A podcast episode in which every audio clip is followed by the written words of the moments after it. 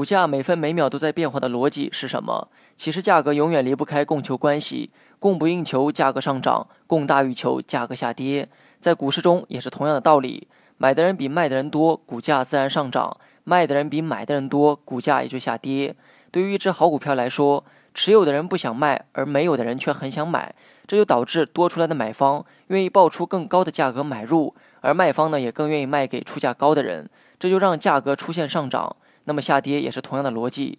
说白了，无论是上涨还是下跌，都是供求关系失去了平衡，进而导致有一方愿意报出更高或更低的价格买入或卖出，使供求关系再次达到平衡。而股价每分每秒都在变化的原因，就是在不断重复这个过程。以上内容你学会了吗？